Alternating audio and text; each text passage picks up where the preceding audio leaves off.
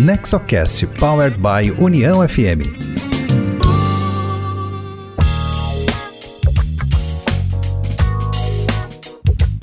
Olá, seja bem-vinda, seja bem-vindo. Esse é o Nexocast, o podcast sobre governança corporativa, inovação e empreendedorismo voltado ao desenvolvimento, com foco nas famílias empresárias.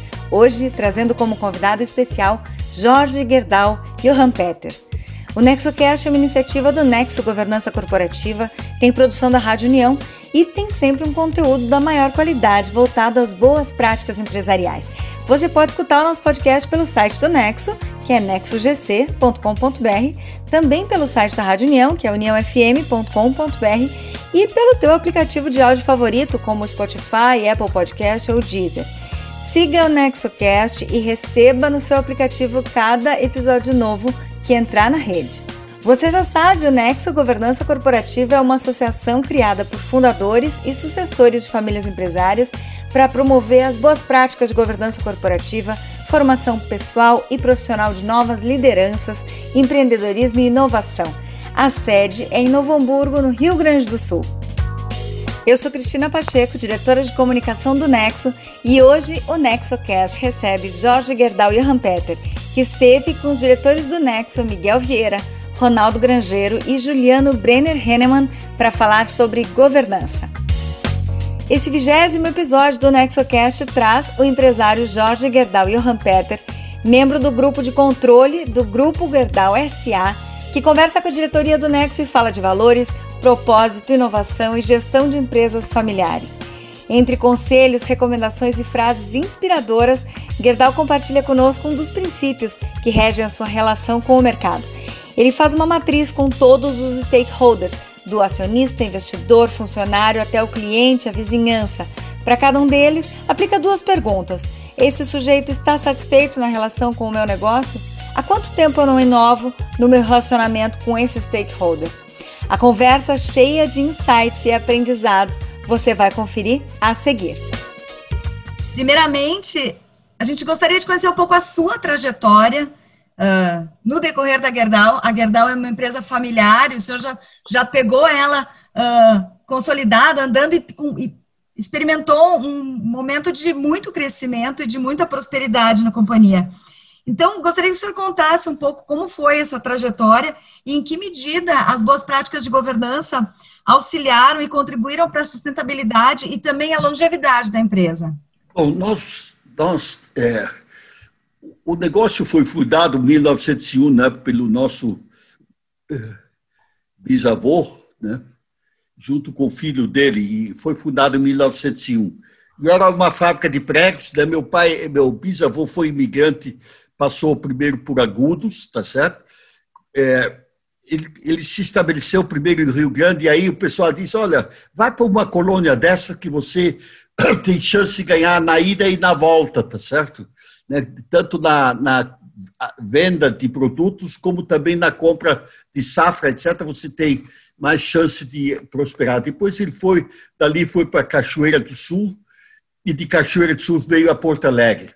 Né? E em Porto Alegre ele comprou então essa fábrica de pregos em 1901 e com, com o Hugo Gerdau fez a fábrica de pregos e com o Walter Gerdau ele fez a fábrica de móveis vergados, né? Que ainda tem tem esse esse, esse móvel vamos dizer até hoje.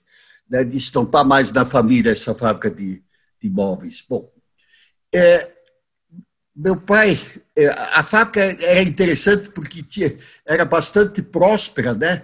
mas ela tinha essas características típicas das é, o processo primário inicial de industrialização do Brasil, ela começou por polos, tá? Eu faço isso para explicar um pouco, né? Porque não havia logística de atendimento entre é, Rio Grande do Sul e São Paulo, não tinha estradas nem nada, era por navegação, assim que vários, vários produtos, sejam fogões, geladeira, pregos, etc., tinha fabricantes locais. Né? Então, no Rio Grande do Sul teve, teve várias indústrias né?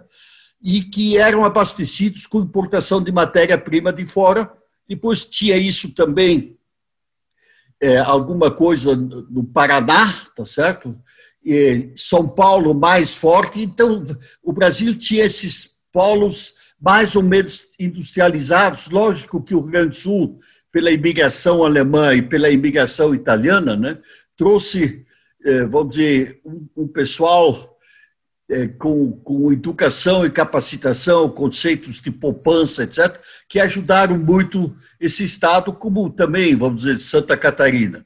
É, então, essa fábrica de pregos, ela recebia matéria-prima importado da Europa, os Estados Unidos, daí produzia esses pregos, e nós vendíamos esse prego daqui do Rio Grande do Sul até o Nordeste. Nós tínhamos uma rede de, clientes eh, da fábrica de pregos do Nordeste, e tínhamos o hinterland todo aqui do Rio Grande do Sul para Santa Catarina, e esse pessoal que subiu até o Paraná, também tudo foram clientes nossos. Então, a fábrica tinha uma posição bastante próspera. Durante a guerra, eh, meu pai casou com minha mãe em 1930 e entrou no negócio depois da Segunda Guerra Mundial, certo? Porque ele era diretor do Deutsche Bank para a América Latina. Isso foi extremamente importante quando ele entrou, porque trouxe uma, uma cultura internacional para o negócio, tá? financeira, política de recursos humanos, abrir o capital da empresa, assim por diante. Então, é, com isso, como faltava matéria-prima durante a guerra, é, a, a Gerdau resolveu comprar a siderúrgica Rio Grandense, que era uma pequena unidade aqui, né, que ainda tem até o terreno aí na Avenida Farrapos, e que é, é, o grupo de empresários políticos começaram a fazer, mas a empresa estava falida. E é, aí o, o, meu pai com os sócios, né, disseram, Pô, vamos, vamos tentar ficar independentes da matéria-prima, né, e optaram essa compra da siderúrgica Rio Grandense. É, isso foi em 48. Tá? Dali para diante, nós começamos a investir, crescer e desenvolver nós, eh, os irmãos, né, nós entramos no, no, negócio, vamos dizer, entre 50 e poucos, 60 dos quatro irmãos, né, eu sou o terceiro, é, tem Germano, Klaus, Jorge e meu irmão mais moço, Frederico. Nós temos 10 anos de diferença entre o mais velho e o mais moço. O, a estrutura, nós começamos então a construir uma usina nova em Sapucaia, né, já com uma concepção moderna na base de reciclagem de sucata, né, e nós fizemos toda a rede de usinas no Brasil e também no exterior, essencialmente num conceito de reciclagem, né, que, que nós, com isso a, empresa também tinha condições de operar localmente. Quando nós estávamos no Rio Grande do Sul, tinha uma concorrência muito forte da Belga Mineira, que pertencia ao grupo Arbet, né? um grupo eh, belga de siderurgia fortíssimo. E, e nós éramos relativamente pequenos. E nós nos preocupávamos muito porque, como nós tínhamos o mercado só do Rio Grande do Sul, eu disse assim, bom, se eles quisessem realmente fazer uma agressão forte contra nós, né, nós, poder, nós provavelmente sofreríamos muito. Isso levou à decisão de nós sairmos do Rio Grande do Sul gradativamente e construir usinas eh, Brasil lá fora, tá certo? Né? A segunda opção foi em Recife, com a Aço Norte, né? depois fizemos no Paraná, a Guaíra, depois eh, nós fomos a, ao Rio de Janeiro, aí nós construímos uma usina do, eh, num, projeto governamental, né, só tinha o terreno, mas a localização era fantástica ali em Santa Cruz, e, junto ao mar, e aí nós hoje produzimos lá com uma unidade de 1 milhão e 100 mil toneladas por ano de capacidade de produção. Depois fomos a São Paulo também, né, e, fomos comprando uma ou outras empresas, e de, dessa forma nós formamos essa rede nacional. Da rede nacional, nós depois temos atingido uma participação no mercado bastante expressiva, mas tinha os grupos extremamente fortes, né, que a concorrência entre os grupos, seja Votorantim, seja Siderúrgica Nacional, seja Arbet, etc., né, é, a capacidade de crescer no Brasil ela estava meio que esgotada. Quer dizer, o crescimento seria em proporção ao crescimento do mercado, mas tomar realmente mercado é, é a competência dos concorrentes não nos permitia. é, praticamente crescer, a, guerra de preços e mercado muito forte. E isso nos levou, num, num outro momento, a uma discussão de internacionalizar a, a, empresa. Nós fizemos uma discussão ampla de ficar só no Brasil, buscando outros setores, ou se deveríamos tentar ir ao exterior. Né? E aí nós chegamos à conclusão de que ir ao exterior seria melhor porque aproveitaríamos o know-how, porque pegar a experiência de um novo negócio para crescimento, etc., nós chegamos à conclusão que seria melhor. Aí nós compramos a primeira empresa no Canadá, depois fomos entrando nos Estados Unidos. Hoje a nossa capacidade de produção no exterior é praticamente igual à capacidade de produção que nós temos no Brasil. Agora, o que, que foi importante?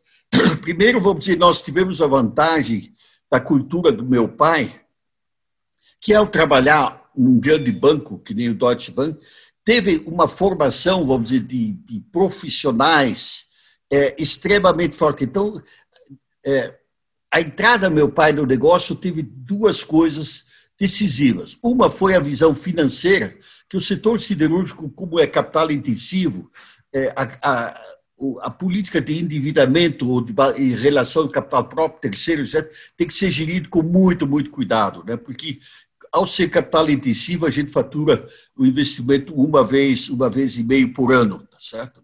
Até que depois tá, esteja depreciada, essa relação melhora. Né? Outros negócios normalmente se fatura três, quatro vezes por ano o capital. Então, é, a capacidade de investimentos em relação ao mercado, nós, só com os resultados, nós não aproveitaríamos toda a oportunidade de crescimento, e aí resolvemos abrir o capital.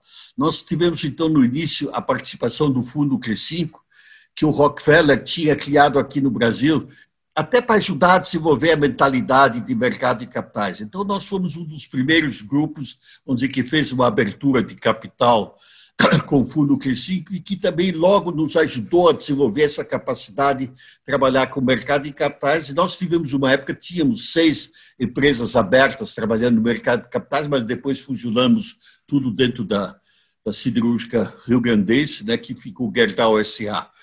É, dessa forma, vamos dizer, nós nos capacitamos, então, com essa cultura de formação de gente e financeira.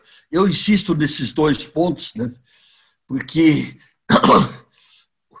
o Roberto Nicol, que fez uns cursos de. era o sócio do meu pai em Harvard, quando voltou de lá, ele disse assim: olha, gente, tem uma frase básica: business is people, certo? A gente é que faz os negócios, né? Então, realmente, nós sempre fizemos uma política de recursos humanos extremamente é, de capacitação das equipes dos homens, né? E como no Rio Grande do Sul existe uma capacidade executiva ou de gente com boa formação, né? Nós criamos essa equipe enorme que pudemos com essa equipe, com essa gente formada aqui, sair pelo mundo afora. Um momento importante para as empresas familiares também é o processo de sucessão planejada uh, das principais posições. Uh, e um dos temas que a gente sempre escuta e gostaria de aprender mais é como vocês planejaram a sua sucessão uh, de CEO, principal executivo do negócio, para assumir uma posição no conselho.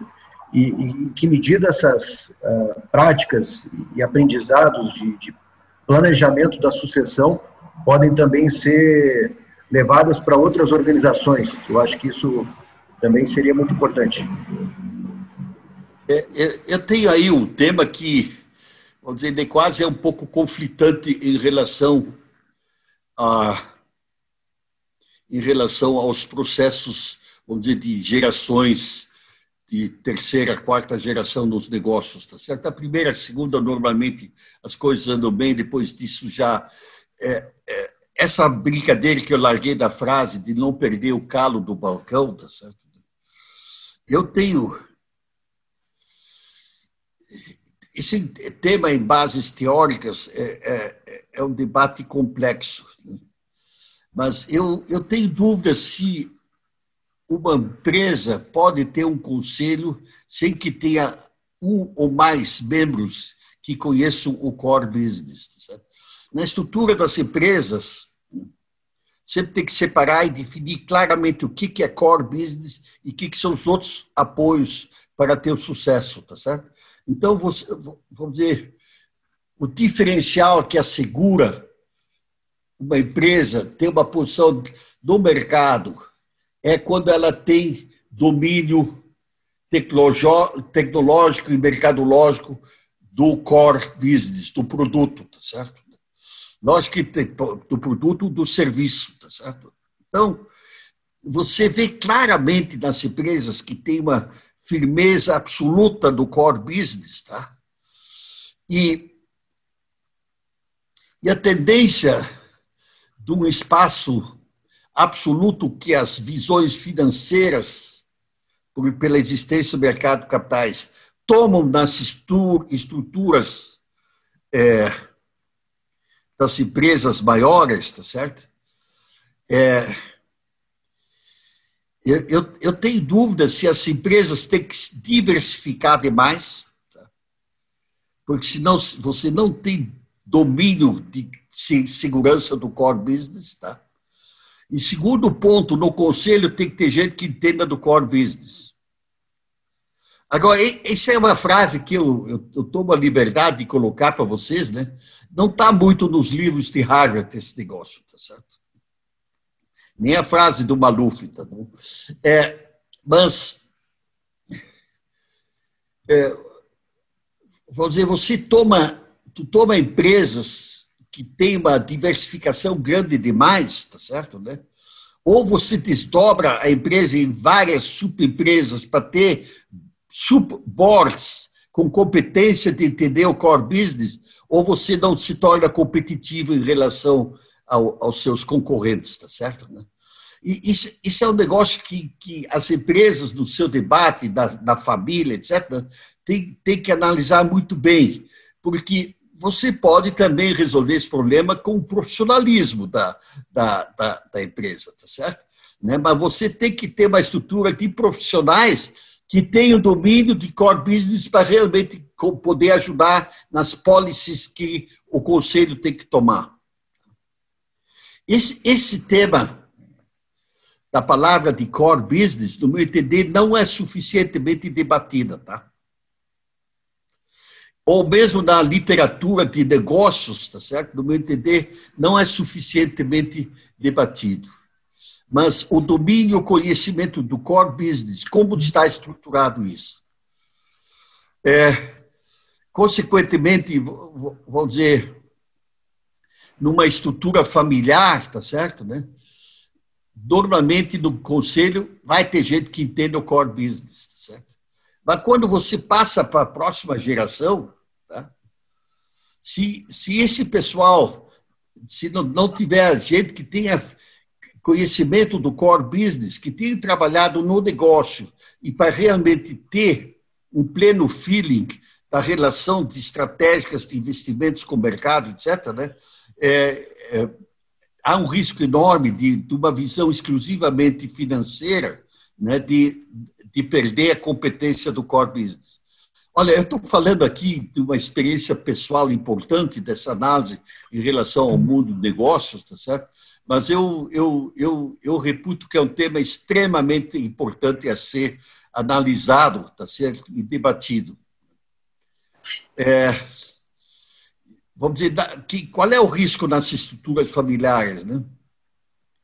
Que você você, da, da terceira geração, assim, você faz os cursos, capacitação acadêmica, etc., né? mas o conhecimento que o mundo do mercado traz em relação ao cliente, como é que o cliente trabalha, etc., né? É, esse domínio do core business, ela é chave. E o risco é de que, que, que o, o que, que o não domínio do core business faça perder a eficiência da empresa. Tá? E isso muito é uma tendência que tem muito risco, né? com, com muita formação acadêmica, perdeu a, o cheiro do balcão. É, olha, eu estou aqui abrindo meu coração para vocês nessa análise, né? porque isso aí tem uma cota um pouco, talvez não, não muito ortodoxa em termos acadêmicos, mas eu tenho convicção absoluta desse troço, tá certo? Eu, quando... Essa sua experiência é, é, é fundamental, né? Porque essa, ouvir a sua experiência, a sua ampla experiência, é fundamental porque isso realmente nenhum livro teórico vai ensinar. Né? Esse é o grande privilégio que nós temos. É. Quando eu. Eu vou aqui até adicionar uma justificativa grande nesse troço. Tá? Você tem uma ação aí que para comprar, tá certo? O que que você você tem, como é que você vai dizer? Lógico, se for uma especulação de curto prazo, você vai entrar, sair do mercado e isso é especulação. Mas se quando você também faz parte é importante. É, mas quando analisa uma ação, tá? É, eu, eu, eu, eu gosto de fazer umas perguntas aqui. Quem é que conhece o core business naquele conselho? Agora, segundo ponto: esse produto é tradable internacionalmente ou não? A China produz esse produto ou não? E, e, o quarto aspecto são aspectos normais de competência, ética e coisa desse tipo, tá certo? Né? Mas é, eu, eu, assim, de uma, de uma análise primária, tá certo? Eu estou transmitindo isso aí para vocês, tá certo? Porque é, na macroanálise de Borg, etc., né, é, é, muito bom na prática, né? Como é que você vai decidir se eu compro essa ação ou não? Qual é o esse, esse pessoal tem domínio de core business, não? Então, é, eu posso ter no board os melhores financistas do mundo, tá certo? Mas se ele não entender do core business, eu fico com medo, tá? É, essa, essa minha pergunta justamente é, seria sobre a função do conselho. Né? Foi muito importante essa, essa a importância né, de ter é, conhecimento do core business da empresa no conselho e a minha é. pergunta vai muito sobre é, qual o papel do conselho de administração e, inclusive, o papel do, dos conselheiros independentes, né? Como o conselho pode contribuir para a longevidade da organização e qual o seu papel?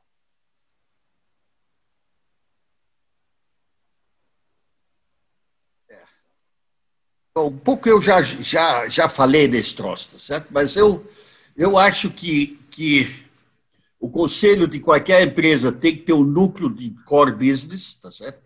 Tem que ter gente com uma visão financeira e tem que ter gente que também tem uma visão política, tá certo? Vamos dizer, lógico que um negócio menor, às vezes, é, esse fator político não seja tão importante. Mas a, a, o fator político, vamos dizer, também é, é, ele é, dificilmente você não não precisa fazer análises políticas, vamos dizer, como é que o governo ou as pressões políticas trabalham sobre esse produto, vamos dizer, tem protecionismos exagerados ou não, como é que esse produto se relaciona, etc. Então, é uma, uma sensibilidade política, lógico, negócios maiores, esse fator pesa mais, né? mas mesmo em negócios, né? vamos dizer, pega aí na região de vocês com a indústria do calçado, tá certo? Né? É,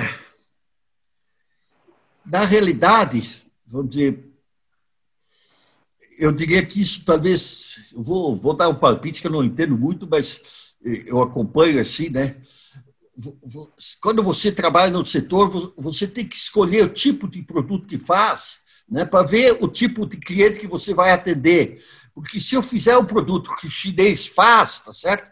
Eu, eu tenho dúvida de fazer, porque o, o chinês, o propósito dele não é lucro, tá certo? Ele também faz lucro né? mas o propósito dele é gerar emprego.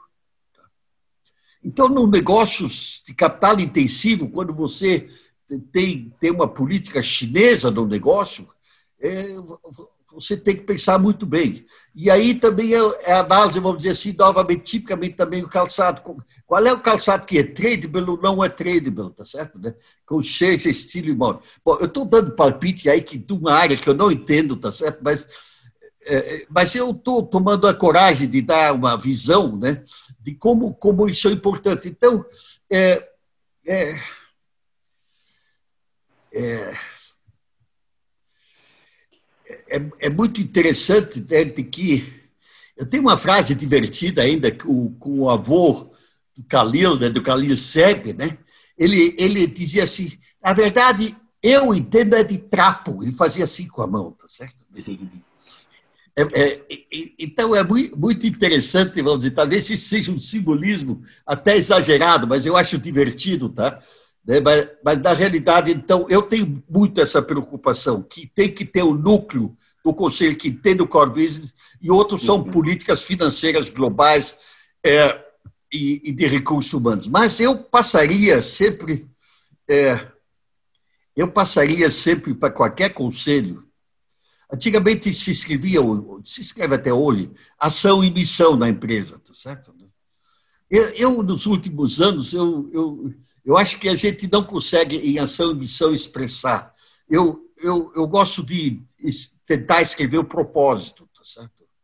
Que leve cinco, seis linhas, tá certo? Mas eu tenho que conseguir expressar no propósito, filosoficamente, daquilo que eu acredito. Tá? Ou a empresa como um todo acredita. Então, eu acho que, que com, com a busca da definição do propósito, tá certo? É, eu, eu também coloco tenho condições de colocar não só o aspecto do core business, mas um pouco da filosofia é, política da empresa, tá certo? É, isso é muito, muito importante, tá certo? E, e a vantagem é que eu fazendo o propósito, eu, teoricamente ainda tenho condições de logo de botar alguns indicadores físicos, tá certo? Né? E quanto eu quero ter do market share, qual é o retorno que eu quero ter, assim, né? Mas eu, eu, eu, eu eu vou, eu, eu esse troço de propósito, eu estou tão chato que eu, eu, eu peço no meu clube para eles descreverem qual é o propósito que o clube tem, tá certo? É, isso é importante, né? É, é o porquê ele existe, né? A primeira pergunta. Muito bom. Doutor Jorge, é, quanto às empresas pequenas e médias que estão iniciando esse processo de governança, né? É, normalmente elas têm pessoas do core business no conselho, né? E, e elas estão formando os comitês de assessoramento, né? Para poder dar continuidade e, a, e, aprofundamento nesse trabalho do conselho. É, como que esses comitês podem é, contribuir para o trabalho do conselho e como a chegada de um, de um conselheiro externo independente poderia contribuir também para uma empresa pequena e média que está dando seus primeiros passos na governança? É, eu, eu, eu gosto de, vamos dizer, de utilizar conselho externo e principalmente numa empresa menor, né? Você não tem condições de remunerar 24 horas do super profissional, né? Então é melhor você comprar quatro horas semanais do, do cara altamente competente sobre determinado tema, tá certo, né? E, e, e, e ter ele trabalhando dentro de um comitê ou estando vinculado algum gestor ou algum conselheiro, tá certo?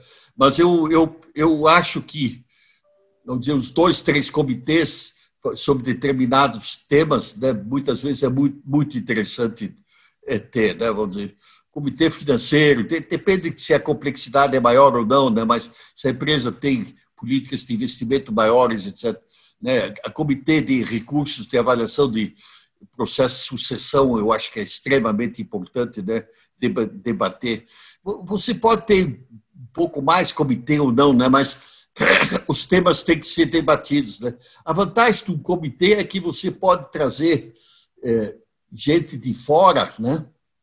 Com tempo parcial, né? E, e, aí você põe boa capacidade com menos custo. Né? Então, é, eu acho que isso é uma solução muito inteligente né? de, de, de, de buscar apoio. Né? Buscar apoio. Mas eu, eu, eu acho que é quase que imprescindível você trazer ou ter comitês, tá certo? Porque você não deve gastar, usar o tempo do conselho de de, de, debatendo demais determinadas temas, tá certo? Então, usa o conselho para fazer as macro políticas, etc., né? mas apoiado em, em núcleos especializados que pode, com membros do conselho, né, ou até não, mas, tem, mas busca, busca apoios e, e conselhos conforme o tema for ou não for. Né? Dizer, ainda mais no, nos dias de hoje, né, que as coisas se aceleram tecnologicamente de uma forma fantástica. Eu, eu, eu talvez falhei antes de uma frase que eu quero adicionar no, sobre o conceito de core business. Que ah, os últimos anos me trouxeram isso na experiência e eu estou vivendo isso intensamente nos negócios, tá certo? Historicamente, meus sistemas tecnológicos de computação, etc., trabalhavam dentro dos processos globais administrativos, tá certo? E tinha o core business. Hoje, a as, as tecnologias se incorporam dentro do core business, tá? Então, é, é um troço extremamente interessante. Consequentemente, você tem que misturar a tecnologia com o core business. Tá? Isso, é, isso na área de comércio e serviços, então, é muito mais acentuado ainda. Tá? Então, aquilo que a gente trabalhava assim um pouco separado, contabilidade, mesmo computação separada, hoje no mundo da tecnologia, com é, o, as tecnologias se incorporam no comportamento do core business. Né? Então, e, e, aí as empresas antigas né, se atrapalham nesse troço. Então, eu digo, a coisa mais importante em qualquer negócio é conseguir botar as startups bota para resolver junto alguns problemas, para que esse, essa cultura revolucionária e rápida, perturbadora que existe, possa se conectar, tá certo? Então, é, e a explicação conceitual teórica, as tecnologias se incorporaram no processo do core business, tá certo? Isso é, é, é é, isso é muito importante porque exige uma mudança comportamental, tá certo? Eu, eu devia ter falado um pouco antes sobre isso, né? mas não quis perder a oportunidade de transmitir isso, porque isso é, assim, na minha vivência, né? eu enxergo isso, né? e é, o, troço é enorme, né? É, definir as governanças do país, tá certo? Hoje tem que fazer com, com visão de tecnologia, tá certo? Não, não adianta pôr à disposição a tecnologia, tem que trabalhar junto, tá certo? E assim é em tudo. Tá? Perfeito. O senhor falou um pouco antes sobre os valores da companhia, que eles vêm desde sempre, a questão social, ambiental né, e governança. Hoje em dia se fala muito sobre o conceito de ASG, ou ESG em inglês, e pelo que o senhor falou, Gerdau sempre praticou esses valores. Então, como que a Gerdau trabalha né, é, a questão desse, dessa questão da social, governa, eh, governança e ambiental. Como ela vem trabalhando é. isso de forma? É, no caso da Gerdau, por influência cultural da família, é, por, por essa cultura norte-europeia, vamos dizer, da família Gerdau, a cultura toda vem do norte da Alemanha, né, é, esse processo social, essa sensibilidade social, ela quase se incorpora historicamente já, tá certo? Mas nós estamos trabalhando no ESG já agora dois anos na Gerdau e, e procurando atingir os patamares né, do, da letra B, né, vamos dizer, inclusive, é, é, para atingir. Então, mas a, o tema social na Gerdau sempre foi um tema decisivo, tá certo? Porque por sensibilidade é, de formação humanística, né? ou, ou pela visão de potencializar as empresas, porque uma equipe satisfeita sobre o aspecto de ambiente de trabalho aumenta a produtividade sem limite, tá certo? Então, é é um negócio pura inteligência fazer, vamos dizer, fora do aspecto, é, vamos dizer, espiritual, ou, emocional, ou religioso, seja o que for, tá certo?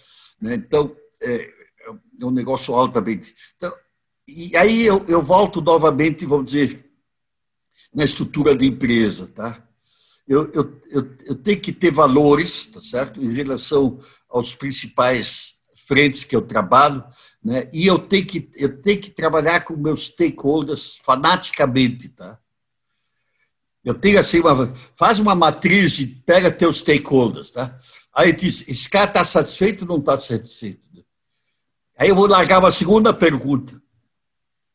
Há quanto tempo eu não inovo alguma coisa de, na minha relação com esse stakeholder? Aí você vai, vai ficar louco, porque tem coisas que faz 10 anos que você faz e não, não, não procurou uma melhoria, tá certo? Então, os stakeholders é um pacote que define o comportamento da empresa com seus relacionamentos, tá certo? E o, e o outro tema, está tomando nota essa, né? é, e é, é, esse, e o, o, essa matriz stakeholders é interessante. Agora, o, o conceito de sustentabilidade, né? Eu eu tenho uma convicção absoluta, de, eu, eu, trabalho com stakeholders, sustentabilidade e, e, e o THC, tá? Bom, o stakeholder, é o, o, sustentabilidade, eu tenho que ter sustentabilidade econômica, social e ambiental. Tá? Ambiental é decisiva e é um processo que, que não está acabado, a humanidade ainda está aprendendo e avançando, tá certo? Mas eu não posso pensar só na sustentabilidade econômica sem olhar social. Eu vou me arrebentar. Também eu não posso fazer uma sustentabilidade social prejudicando demais a econômica. E o terceiro fator é ambiental, que hoje já as legislações e exigências estão crescendo, mas tem, tem campos aí que vão ter que ser feitos ainda investimentos enormes para melhorar as condições ambientais, tá certo? Então, a sustentabilidade, isso vale para mim individualmente, tá? mas vale para a empresa, vale para o município, vale para o Estado, vale para o governo federal, tá certo? Nada pode ser feito por qualquer um de nós sem análise de plena sustentabilidade. Bom, aí tem ainda mais uma pequena adição que pode ser dada, né, que desenvolvido pelo Denning em Harvard, que diz que precisa trabalhar também na sustentabilidade cultural e a sustentabilidade política. É, e, então, a, a gente normalmente, como empresário, fala dessas três. Mas quando eu olho o, o processo global, tá certo? Se eu não tiver uma sustentabilidade cultural dentro de uma empresa ou dentro de uma comunidade, eu não consigo avançar. O, o, ex-reitor aqui da, da universidade, ele escreveu um livro sobre isso. As, as democracias só são sustentáveis a mais prazo se houver sustentabilidade cultural, identificações culturais. Então, quando eu analiso o Brasil, né, nós temos problemas de conflitos culturais grandes, mas o maior problema é não ter uma sustentabilidade política.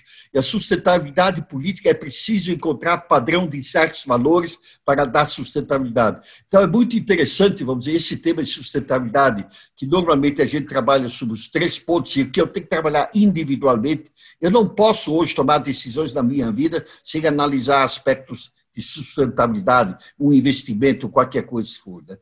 É, agora, o segundo item que eu trabalho são stakeholders, tá certo? Até um armazém, se tiver a vizinhança insatisfeita, ele apanha, tá certo? Uhum. Então, é, é, é, é, esse problema dos do stakeholders é fantástico, eu tenho que buscar. Agora, o terceiro né, é sobre recursos humanos. Há tecnologias de medição existem hoje sofisticadas e coisas assim, né? mas eu simplifico isso, vamos dizer, pra, das minhas relações pessoais etc. Eu pego apenas essas três letras. Né? Qual é o nível de competência técnica que esse cara tem? Qual é o nível de competência humana que ele tem? E depois, terceiro, a competência conceitual. Vamos dizer, eu posso ter um sujeito, um executivo meu, que tem nota 8 da competência técnica, mas se ele tiver uma nota muito baixa, vamos dizer, um 4, né, da, da, competência de recursos, gerenciamento, equipe, no H, tá? Eu digo, bom, 4 mais 8 dá 12, dividido por 2 dá 6.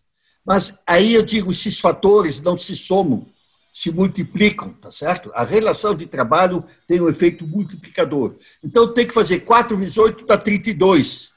10 vezes 10 dá 100. Tomou o palco, 32 contra 100 não dá. Então, é, quando você faz essa análise, da, da, da tua equipe, ou a, conversando com ele, como é que tu está da tua competência técnica e da humana, porque se esse troço não anda bem, é, a empresa não avança, tá certo? Então eu preciso das equipes com essas duas competências trabalhando. Agora eu entro na conceitual, é, essa é um espetáculo, porque A conceitual é quando eu dou o bote. Quando, quando é que eu vou definir? Então, isso vale no negócio, vamos dizer. Vou aumentar o preço, não vou. Eu estou jogando um troço assim, eu não digo banal, né? mas é uma coisa assim. Quando é que eu devo dar promoção? Quando é que eu devo mudar o organograma? Como é que, com o cliente, quando é que eu tenho que fazer uma relação, construir um novo sistema? Então, é, eu, eu, eu gosto até de olhar no Animal Planet, né? Como é que os animais se organizam para fazer a caçada, tá certo? Então, a mesma coisa é, é nós, para decidir coisas importantes, eu tenho que saber analisar o cenário externo, tá, gente? E o, o executivo mais competente, inclusive para o board, né, para se analisar, né, ele tem que, vamos dizer, as competências técnicas e humanas da relação, mas o conceitual, como é que está? Né? Dá para fazer isso hoje ou não, tá? É, é, é, extremamente interessante. Isso vale para tudo. Vale para o técnico de futebol, quando define a carreira de um jovem, tá certo? Se eu fizer esse troço num ritmo errado, eu perco o jovem, tá certo? Se também eu fizer devagar demais, também eu não chego. Então, é muito interessante de que a maximização eficiência que nós temos que ter na nossa vida, nos trabalhos, né, são esses, as competência técnica e humana, mas quando tomar a decisão e como tomar a decisão é um tema que em muitas áreas está. E eu vou dizer mais um alerta: quando o cara diz, não, isso aí eu entendo, olha, o cara que acha que entende o conceitual pode estar certo que não entende, porque o cara, para entender do conceitual, tem que ser muito humilde para analisar os cenários externos. Tá eu estou transmitindo aí para vocês uma visão absolutamente pragmática, né? mas eu acho que com todos os sistemas de organogramas, estruturas, etc., a gente tem que se agarrar em raciocínios é, básicos, como sustentabilidade, stakeholders, tá certo? E essa avaliação humana, tá certo? É, é, ela, ela é muito importante porque com, com, essa, com essas visões é que eu tenho que construir a formação do meu conselho, eu tenho que construir a minha formação dos executivos, eu tenho que fazer a carreira de capacitação dos jovens, da carreira da empresa, tá certo? Né? Então, é, essas visões né, de análise das características, né, porque o super detalhamento de, de, de detalhes, tá? Eles, eles não me dão esse macro balanceamento, né, que no fundo eu tenho que incorporar no comportamento humano, tá certo? Então, eu adoro o THC, tá certo? Tem, eu tenho o primeiro artigo que eu li sobre esse negócio, eu acho que foi em 57, em Harvard, tá certo? Um, texto que eles escreveram. Eles repetem essa análise, etc. Tá? Mas eu, eu, assim, quando, quando eu tenho uma oportunidade que nem essa e devo transmitir minhas visões pragmáticas, né? Eu acho que, que eu não devo deixar de dar essa visão, né? Porque são vamos dizer, são conclusões de dezenas de anos de vivência atropeladas e coisas assim, né? Que tem que ter o conceitual, né? Mas como operar isso no mundo real, né? Sem dúvida, é uma excelente oportunidade que nós estamos tendo. Gostaríamos de agradecer mais uma vez ao senhor.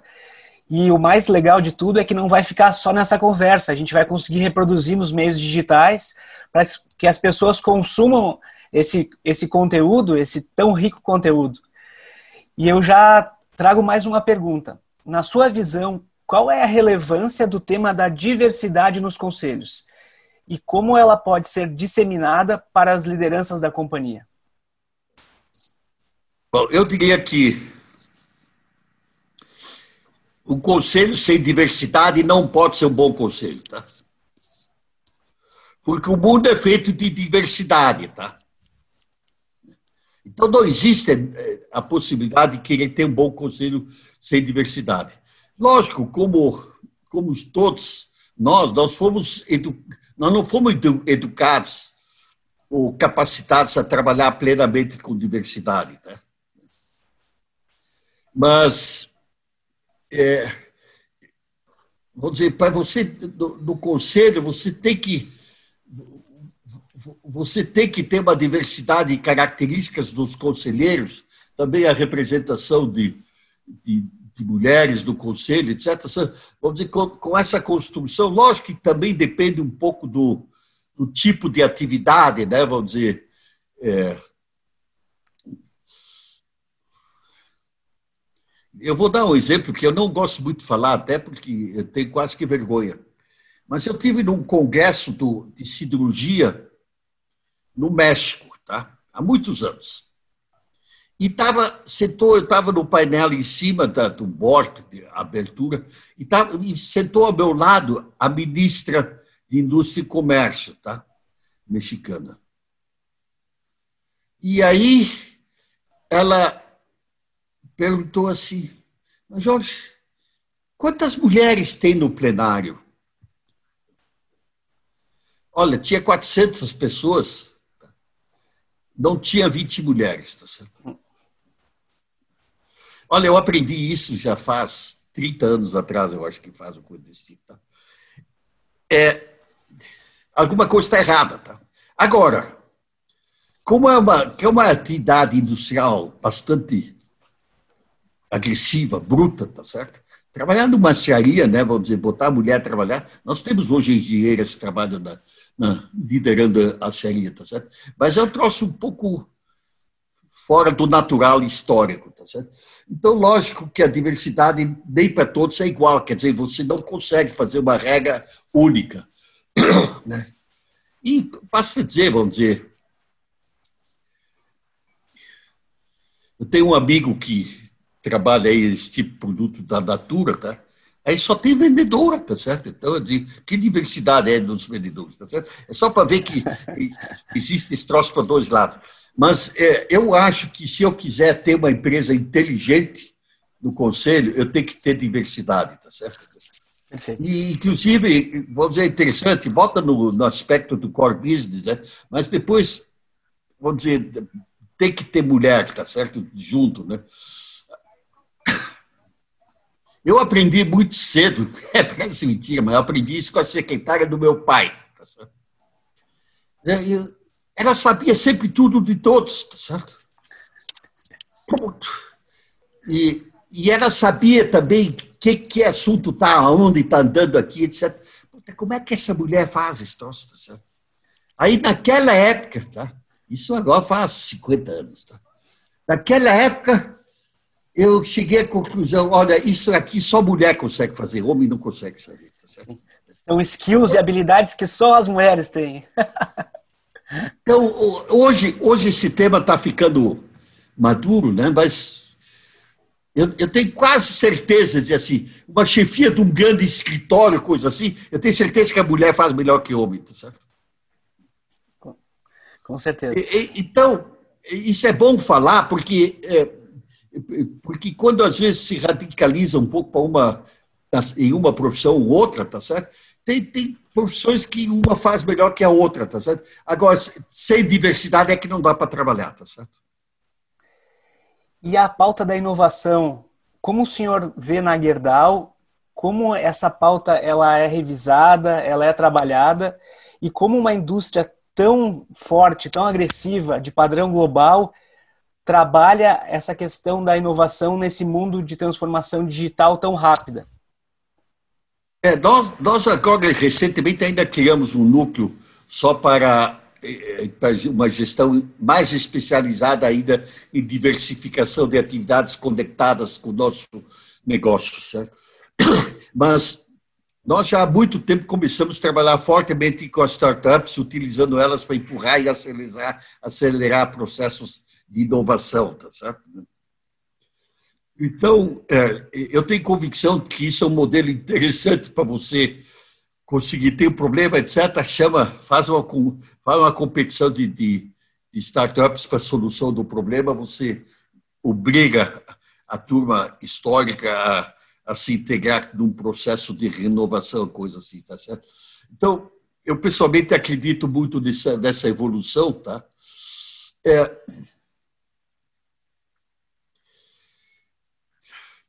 eu, eu, eu tenho uma observação, pode ser que ela seja um pouco conservadora, tá certo? Mas no mercado normal, né, a inovação é acelerada pela pressão do mercado, tá? então a gente tem que acreditar, porque as inovações do mundo já aconteceram há centenas de anos atrás, tá certo? Quando se inventou, nasceu locomóvel, coisa desse tipo, tá certo? Então, a pressão do mercado acelera as movimentações. O importante é que você reconheça isso e torne a sua empresa ágil para poder acompanhar esse processo global, tá certo? Isso provavelmente é o tema, tema mais complicado das organizações, né? De como fazer com que as equipes se agilizem na necessidade de, de acompanhar as evoluções do mercado, consequentemente das inovações. Tá? É, é muito estranho. Eu tenho, vamos dizer, eu, eu fui educado e premiei gente na Gerdau que fazia 30, 35 anos de trabalho lá dentro, tá certo? E quando vejo hoje, né, vamos dizer, quando o pessoal me relata, né, que que pessoas que brilhantes foram contratados, trabalham dois, três anos, vão embora, querem, querem novos desafios, tá certo? Então, é, você, quando você me coloca esse troço, eu, eu não tenho uma resposta pronta para isso, tá certo? Eu acho que eu tenho que ter a humildade de enxergar isso e procurar ajustar a organização para trabalhar nesse sentido. E, e, e o mais importante é que nós enxerguemos que a inovação, a inovação hoje, é, pela pela evolução das tecnologias, e aí vem a, a frase que eu larguei aí para pensar-se, a conexão da tecnologia com o core business, tá certo? Né? Porque é, é, é, isso muda os comportamentos, os instrumentos, etc., que, de tal forma né, que realmente é, o tema da inovação ele, ele, ele, como ele hoje é um processo acelerado, eu agora até eu acho que essa pergunta está me ajudando a achar um pouco a solução. Né? O maior problema que eu tenho é conseguir capacitar as organizações para elas terem a capacidade e competência de absorver o ritmo das inovações, tá certo? E as nossas estruturas burocráticas históricas com quadradinhos, tá certo? É, são quadradinhos bloqueados, tá certo? Não deixa nem, nem uma minhoca entrar, tá certo? Então, isso tem que ser rompido. Então, eu, eu digo assim, se eu quiser, se eu, se eu tiver sonho de conseguir que a empresa ou qualquer organização é, possa acompanhar a evolução do mundo, eu tenho que trabalhar nas estruturas para que elas se tornem abertas de receber tudo que é inovação que vem, tá certo? Então, o mais importante é trabalhar na inovação comportamental para conseguir receber, tá certo? Muito bom. Excelente. Olha, eu falando isso com vocês aqui, eu, aqui me dá uma angústia, né? me dá uma angústia, né? Porque tu pode estar certo que eu não estou estruturado para andar com a velocidade que as coisas estão andando, tá certo? Né? E como pretendo continuar me divertindo no trabalho, tá certo? Eu tenho que tomar uma atenção de louco, né? Para não, não ficar dormindo sobre o passado. Né? Acredito que o princípio da inovação é se divertir no trabalho, Sr. Jorge. Então, acho que é, o, o, o princípio está tá bem definido. É isso aí. É, isso aí entra numa dimensão até espiritual, né? Porque o importante é buscar a felicidade, tá?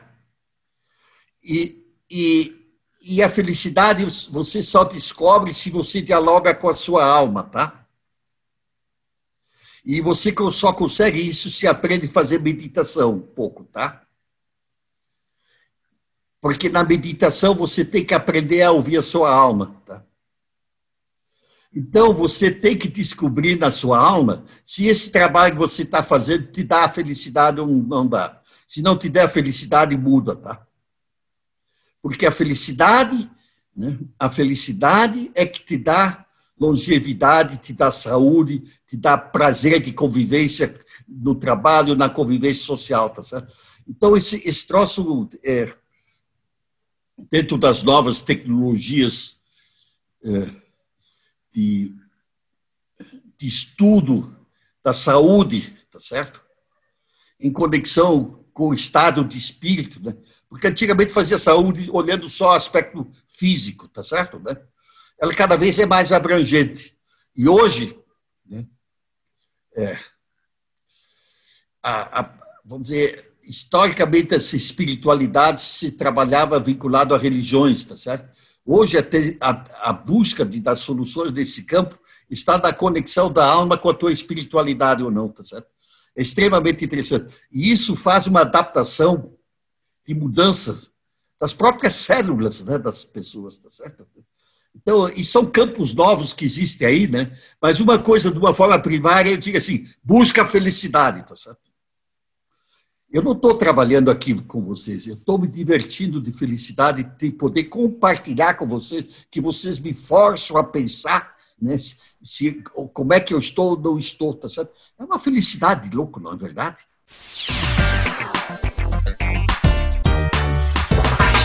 Doutor Jorge, o senhor falou de aprender e de estar sempre buscando acompanhar as mudanças e as inovações e as novidades. E aí, agora eu queria lhe pedir para nos recomendar alguma, algum conteúdo para a gente também seguir esse aprendizado, algum livro que o senhor indica, algum livro que lhe inspira. Uh, será que o senhor consegue compartilhar conosco alguma recomendação? É, eu, eu, eu, eu ontem tomei nota em alguns aspectos, tá certo? Né? E é, nesse processo de, de livros, né, eu, eu, eu digo o seguinte, que para qualquer pessoa, isso é um livro não tanto só do aspecto profissional, mas eu diria os três livros do Harari, tá certo? Eu acho que esses livros, vamos dizer, é, de Sapiens, né, das 21 lições, né, e, e, e o livro ainda. Qual é o terceiro ainda? 21 Sapiens. Homo Deus. Homo, Deus, tá certo. É, eu acho que esses três livros, né, eu já já eu tô com vontade de ler de novo, já porque já faz agora algum tempo que eu li. É, é, é, eu acho que eles nos ajudam para nós aprendermos no novo mundo que nós estamos, tá certo? E, e, e o mais difícil para qualquer um de nós, tá certo? Né?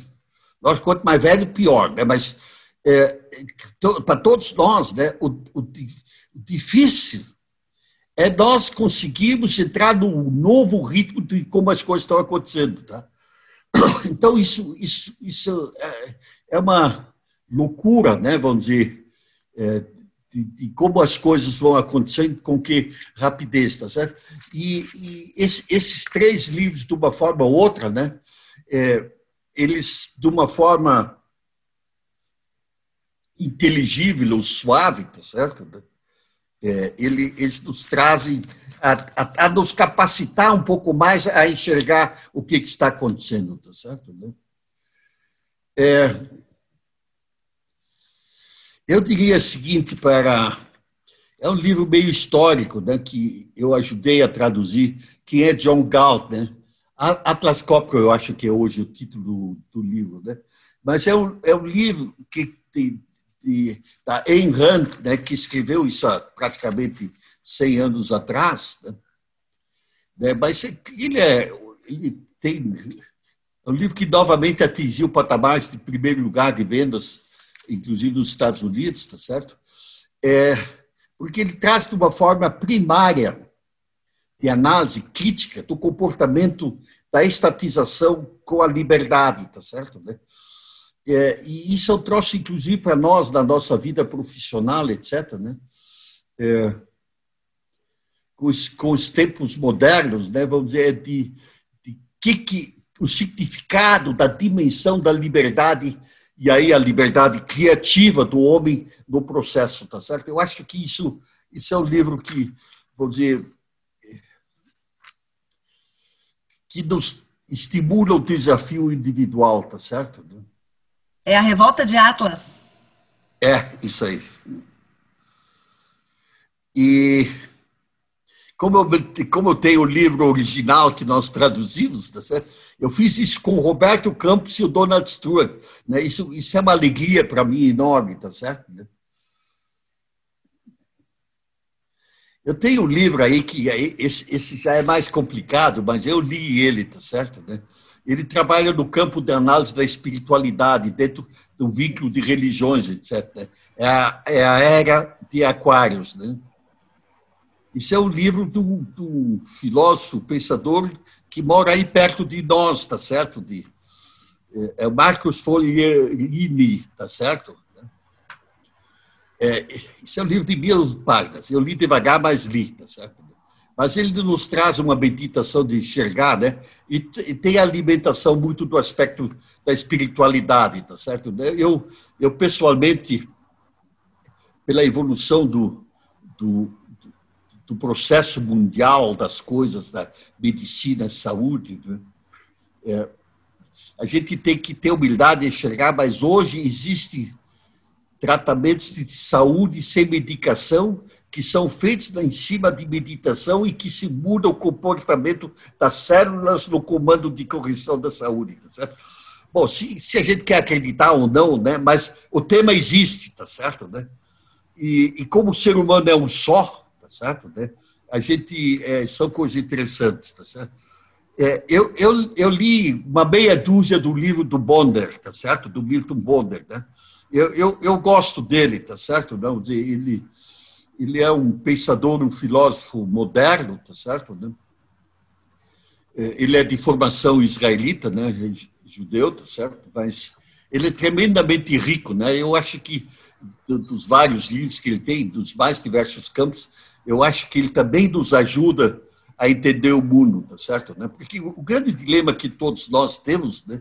é nesse mundo acelerado de mudanças, né, a gente conseguir entender o mundo. Então, são, são um pouco esse tipo de leitura que eu gosto de fazer. Sabe? Doutor Jorge, acho que agradecer por toda. Deixa eu falar mais um livro, Sim, livro tá né?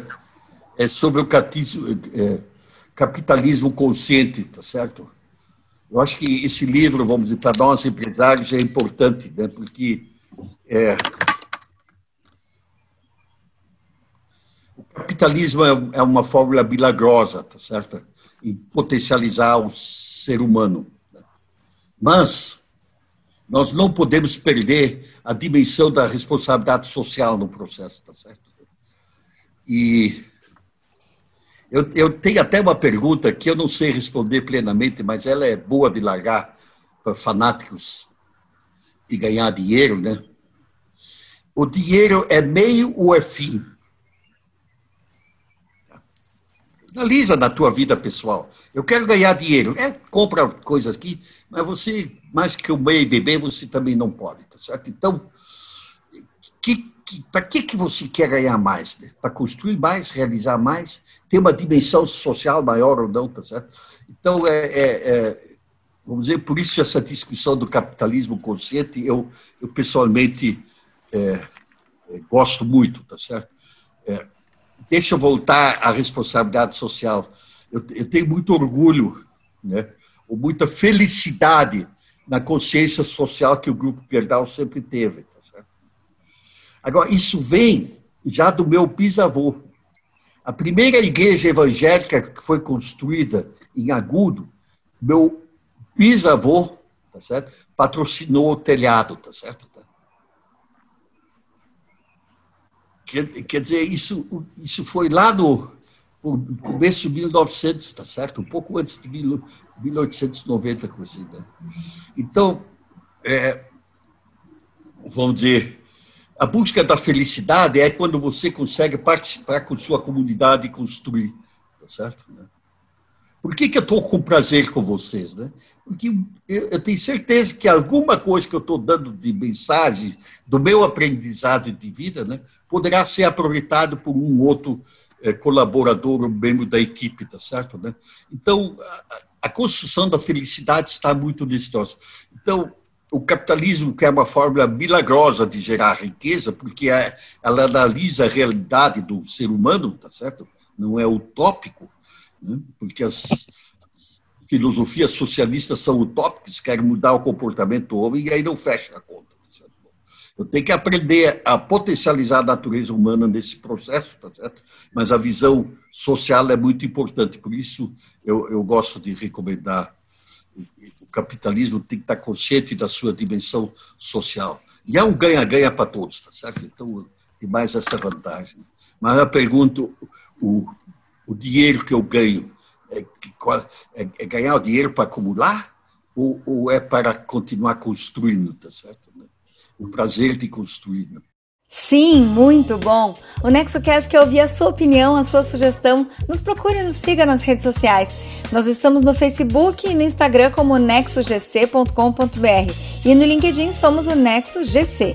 Mande uma mensagem, comente nas redes sociais e participe dessa conversa. E por aqui, siga o nosso podcast para não perder nenhum episódio. Curta, compartilhe, vamos fazer a informação circular. Esse foi o episódio 20 do NexoCast, o podcast que pretende desmistificar a governança e as suas ferramentas. No próximo episódio, mais insights e conteúdo voltado à gestão, inovação, empreendedorismo e governança para empresas familiares. Estiveram conosco na técnica da Rádio União, na operação de áudio, equalização e edição, os profissionais Luiz Felipe Trevisani, Ramon Ram, no digital Duda Rocha, no jornalismo com coordenação de Denise Cruz e direção de Rodrigo Giacometti. Esse programa é um conteúdo original de Nexo Governança Corporativa com produção técnica da Rádio União FM. Obrigada por estar conosco e até o próximo NexoCast. NexoCast Powered by União FM.